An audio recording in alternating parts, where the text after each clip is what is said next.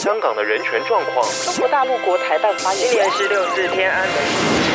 从新闻看见真实的中国，欢迎收听《中国这一刻》。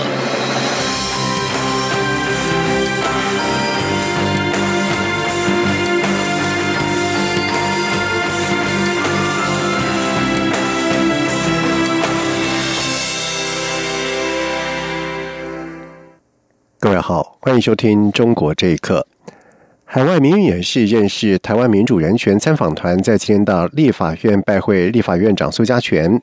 旅美中国作家陈破空表示，目前的世界形势已经形成以美国为首的文明世界对抗以中国为首的专制堡垒。台湾做一个民主体，守护民主普世价值至关重要。希望朝野政党对于守护台湾主权能有一致立场。记者郑林的报道。今年是六四事件三十周年，立法院长苏家全五号上午接见海外民运人士，认识台湾民主人权参访团陈破空一行人，聆听海外民运人士对于民主制度与世界局势的观察。陈破空受访时指出，观察近年来世界各国选举，中国因素是一个重要考量。他发现大多数国家，如果是反共抗中的政党候选人较容易取胜，多数亲中亲共则都失败。因此，他希望台湾两。千三百万人和朝野政党能体认到世界局势的变化。台湾作为国际社会重要的一员，作为一个民主体，守护民主、守护普世价值，站在文明世界一边、自由世界一边至关重要。不管是哪个政党，不管是在野的还是在朝的，不管台湾内部有什么争议，不管台湾的经济有什么问题，但是在守护台主权在民、守护台湾的主权、守护台湾的民主方面。我希望台湾的各种政党、政治人物能够有一直的立场。对于近日美中贸易战升温，陈破空说，美中贸易战演变成科技战，甚至是地缘政治对抗，可能导致整个世界的分裂。但他认为，台湾、日本和众多国家会成为美中贸易战的受益者，而不是受害者。台湾此时要经营产业和市场调整，不能依赖中国，因为中国经济已经泥菩萨过河，自身难保。陈破空也提到，对于台湾政治，他有些忧心的地方，因为中共对台湾的渗。渗透迫在眉睫，短兵相接。不过，看到最近半年多，蔡英文政府及民进党过半的立法院采取较强势的措施反击中共，捍卫台湾民主，对此他表达肯定与支持。央广记者郑玲采访报道。而苏家全则是表示，台湾经历了几十年来才有今天的民主成果，相信有一天中国人民也会站起来争取自由权利，欢迎社会可以和西方社会同步，一起享受民主成果。苏家全以他早年参政为例，一九八六年建时期他就参与选举，随后民进党创立，他也担任国大代表。当时他们在体制内对抗，要求国会全面改选，这样的诉求也获得了民意的支持。同时，当时海外有许多支持民主化的台湾人被列为黑名单，无法回到台湾，因此要求取消黑名单也是诉求之一。他也提到，两岸地理距离很近，但是在自由民主的理念上则是相隔遥远。尽管中国一直想统治台湾，但是台湾绝对无法接受中国的集权统治。苏家全对参访团表示，台湾也是经历几十年才有今天的民主成果，所以他相信有一天中国人民也会站起来向政府当局要求应该拥有的自由权利。六四天安门事件届满三十周年，香港民间举办的烛光悼念晚会在四号晚上是如期在维多利亚公园举行。有高达十八万人挤满了整个的维园，而天安门母亲发起人张心林透过了录影谈话，向港人致敬，表示维园的烛光陪伴他们走过三十年的坎坷历程，并且温暖他们的心。而民众也表示，香港的自由在加速倒退，此时人民更该全力争取，因为民主自由不是恩赐的。请听以下的报道。悼念六次事件的烛光，连续三十年如期在香港维多利亚公园点燃。昨晚的人潮坐满了六个足球场，估计有超过十八万人参与。今年主题是“人民不会忘记”。港支联会副主席邹信同致悼词时表示，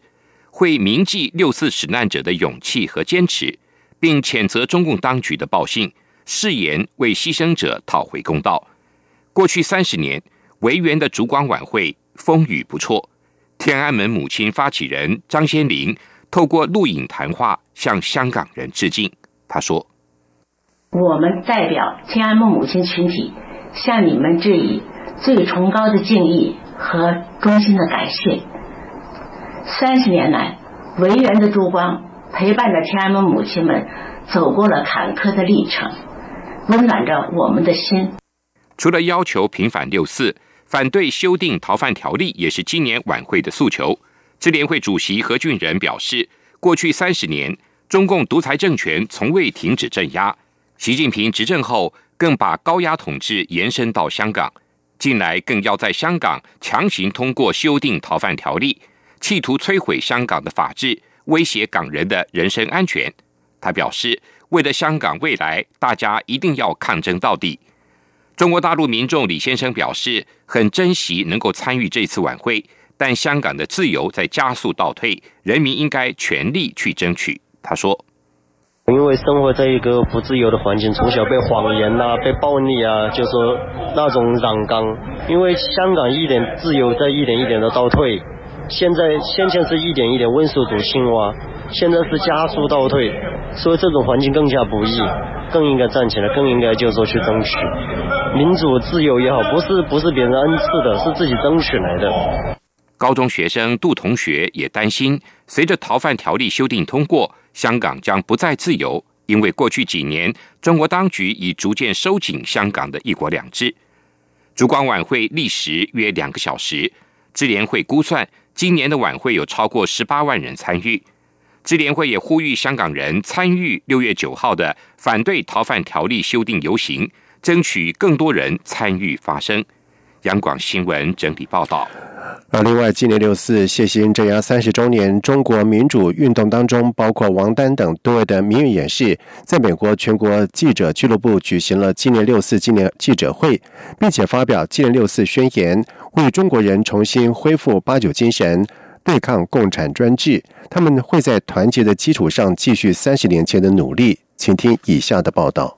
由王丹、胡平、苏小康、沈彤、向小吉、吕金花等曾亲身参与一九八九年天安门民主运动的人士，四号在华盛顿的全国记者俱乐部举行纪念六四记者会，并由美国民间组织对话中国所长王丹代表当年学运的参与者宣读了纪念六四宣言。他指出，三十年前，在中国爆发了一场规模空前的民主运动。这场运动有力的证明，在中国，民主绝不是少数异议人士的追求，是千千万万民众的共同愿望。王丹说：“三十年过去了，中共政权不仅没有倒台，也没有在深化经济改革的同时启动政治改革。这样一个立足于伤天害理、不公不义的政权，它的存在就是对人类良知和正义的嘲讽。”王丹并呼吁中国人重新恢复八九精神，积极对抗共产专制政权。他们没有忘记，也不会放弃，会在团结的基础上继续三十年前的努力。而与会的中国八零年代政论电视片《和商》的作者苏小康表示，在纪念六四三十周年的同时，也不要忘记中国八零年代出现的一批具有使命感和独立自主意识的知识分子。包括中国天体物理学家方励之、报告文学作家刘冰燕、作家王若望、理论家王若水以及诺贝尔和平奖得主刘晓波等人，三十年持续不懈的为中国的民主自由抗争。另外，八九民运时的高校对话团召集人向小吉则表示，三十年前，当时天安门广场的学生对话代表团向中国政府提出的三个诉求，就是：第一，学生是爱国的，他们的民主运动不是动乱。第二，在中国不仅要实行经济改革，也应该实行政治改革。第三，就是能够在中国实现宪政民主，能够保护人权。但政府的回答却是坦克，是屠杀。向小吉还表示，他们将继续致力于与中国政府进行对话，并希望国际社会支持他们推动中国民主的努力。央广新闻整理报道。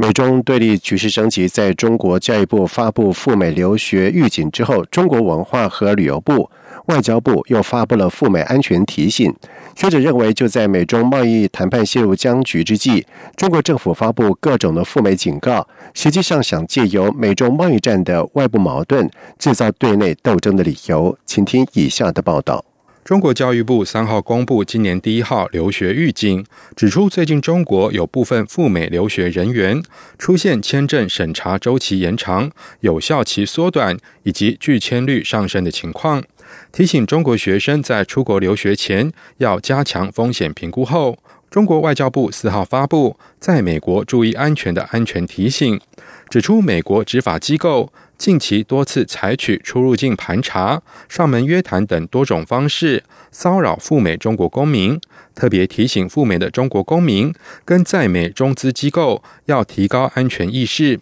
中国文化和旅游部也在当天发布了赴美旅游安全提醒，说美国近期枪击、抢劫、窃盗案件频发，提醒中国游客充分评估赴美旅游风险，确保安全。在美中贸易对抗战日趋激烈之下，两国之间对抗的影响也越来越大，并且逐步蔓延到民间。对此，美国纽约美中科技文化交流协会会长谢家业认为。中国近期对美展现强硬姿态，是为了在下一步的谈判当中迫使美方降低对中方的要求。他说：“我认为中方所有采取的这些措施呢，都是希望这个以攻为守，为对方增加压力啊，以争取在谈判桌上的有利地位。他呢，就希望呢，对美的一些强硬的一些姿态，来使得美国改变他的这个要求，或者降低他那个要求的门槛。”我觉得中方这些举措呢，呃，不会起到太大的效果。美方可能会一如既往的坚持他在谈判桌上所要求的那些条件。另外，香港商报前助理总编龙正阳指出，面对美国增加关税以及围堵华为等一系列的冲击下。中国实际上已经没有什么有效的应对措施。现在在贸易谈判陷入僵局之际，中国政府发布各种赴美警告，实际上是借由美中贸易战的外部矛盾，制造对内斗争的理由。龙正阳说：“就是说这个，他把这个中美关系进一步恶化，然后呢，制造了一个就是说很恶劣的一个国际环境，然后呢，在国内再发动，就是说针对改革开放三十年。”这些思路啊，成长的干部啊，一些做法进行一种打压和那种清洗，这是非常可怕的一个方向。荣正阳认为，中国近期发布赴美留学以及赴美安全提醒等警告，实际上是在为重返毛泽东时代的闭关锁国做准备。以上新闻由央广整理报道。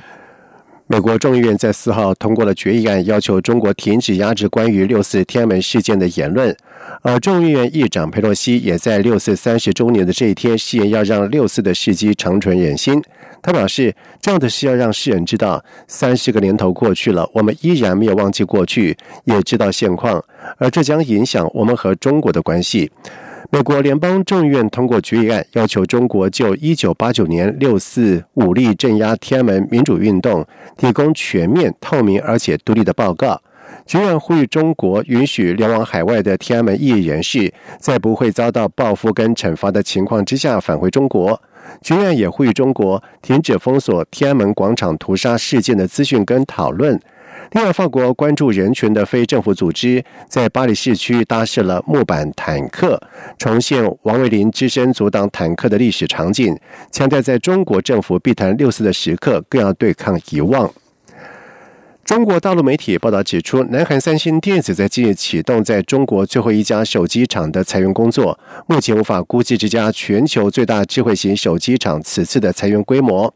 北京财新网在四号报道，根据财新网获得的惠州三星电子有限公司裁员方案显示，裁员是以自愿为前提，而非强制性。员工自愿报名的截止时间是这个月的十四号。惠州三星成立于一九九二年，是由南韩三星电子公司控股的中外合资公司，拥有两千名的员工的天津三星，在二零一八年十二月三十一号正式的停产之后，惠州三星成为了三星手机在中国的最后的一个工厂。而根据报道，目前无法估量惠州三星这次裁员的规模。根据网上资料，惠州三星大约有五千名的员工。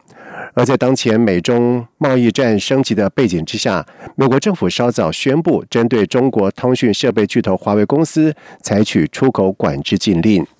以上中国这一刻，谢谢收听。